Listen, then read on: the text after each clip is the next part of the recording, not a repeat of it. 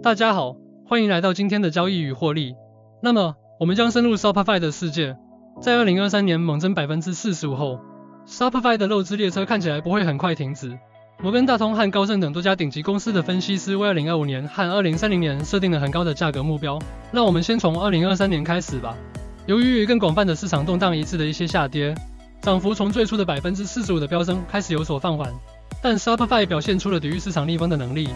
分析师一致认为，到年底，股价仍可能再上涨百分之十，达到每股五十九美元左右。摩根大通分析师将二零二三年的目标价定为更高的六十五美元。他们引用了有吸引力的估值以及 Shopify 不断获得电子商务市场份额的能力，不断增长的零售订阅收入引起了华尔街的关注。但真正让分析师眼球突出的是长期预测。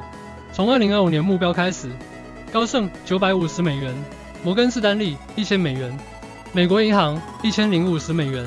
顶级分析师给出的 Shopify 2025年平均目标约为每股960美元。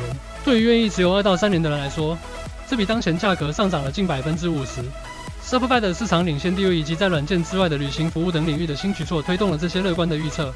分析师表示，全球扩张和银行不同业务规模也将保持强劲增长。然而竞争依然激烈。因此，Shopify 必须不断创新并招募商家来实现这些预测。经济放缓还可能减少消费者预算，并减缓电子商务的整体增长。不过，我们还是跳到2030年的价格目标吧。Simply Wall Street 的一位模型预测，Shopify 的股价到2030年将达到2970美元，涨幅高达百分之二千五百以上。更为保守的分析师模型仍然预测2030年的时间范围内将出现三位数的百分比增长。全球电子商务持续快速扩张，奠定了这一乐观前景。Shopify 将自己定位为一个中心枢纽，为商家提供软件、支付、运输、融资等，为其提供了一个不断扩大的生态系统来扩大其优势。如果 Shopify 在这个强大的商务平台上运行，分析师对2030年仍然非常乐观。当然，即使是最先进的预测模型，也无法解释七年以上范围内的所有变量。因此，到目前为止，不确定性仍然很高。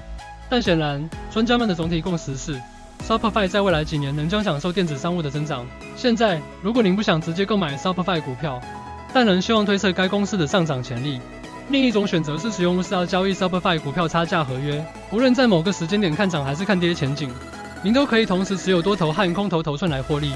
免责声明：本文表达的观点仅供学习之用，不应被视为投资建议。